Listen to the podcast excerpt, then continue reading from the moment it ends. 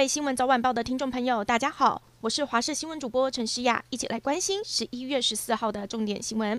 首先来关心天气，星期一、星期二东北季风减弱，水汽也最少，只有东半部地区、大台北地区会有零星的短阵雨，但是雨量也不多，其他各地天气则为多云到晴为主。近三水汽将会增加，北部地区、东半部地区、中南部的山区降雨几率提高，有局部的短暂雨。而下一波东北季风将在星期四报到，一路影响到二十一号星期天。冷空气刚下来时，伴随水汽比较多，迎风面东半部将出现降雨，中部山区以及北部地区也有雨势。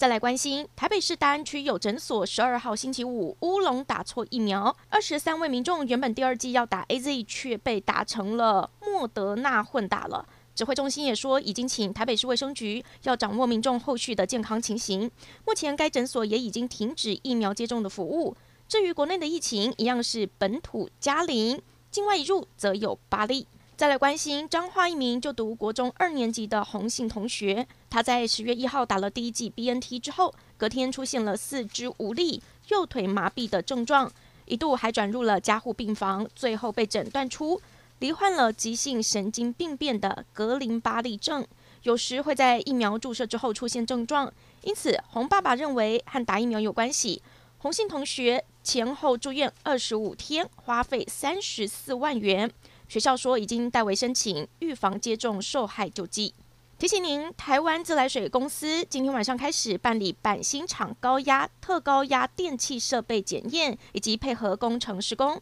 桃园市政府经发局表示，桃园区、龟山区居民、医院以及饭店在内，一共二十五里用户，今天晚上十一点开始到明天的晚上十点，预计停水二十三个小时，影响用户大约三万六千五百五十户，请民众预先储水备用了。正在哥伦比亚举办的世界竞速滑轮溜冰锦标赛，代表台湾出赛的我国选手杨和珍表现亮眼，已经拿下了两金一铜的佳绩。不过在后续比赛过程中，不幸遭到墨西哥对手推倒，严重受伤了。随行的教练心疼又气愤地发文写下，被医护人员当空气，等待照 X 光就等了两个小时等等状况。就医过程相当的艰辛，还得担心医疗条件不佳有染疫的风险。杨和珍预计十六号返回台湾，后续国训中心也会接手提供相关协助。再来关注，因为车辆擦撞被殴打成重伤的宋姓男大生恢复的情况很好，除了开口讲话，也拔除鼻胃管，还吃了布丁。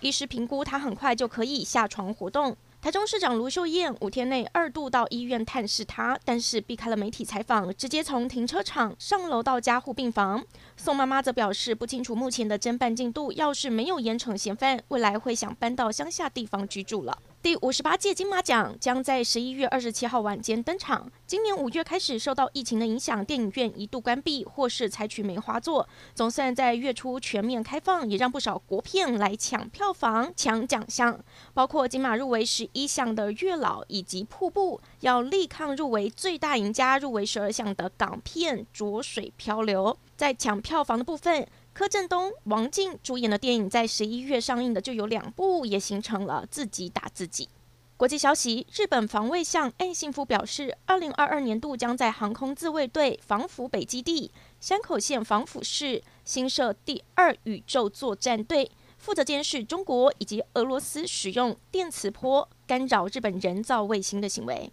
英国时间十三号的晚上，联合国气候变化纲要公约第二十六届缔约方大会终于画下了句点。来自将近两百国的代表，经过十五天马拉松谈判之后达成协议，各国需要在明年底前强化二零三零年减排目标，并加速致力于分阶段削减未使用碳捕捉技术的燃煤发电，并淘汰无效率的化石燃料补贴。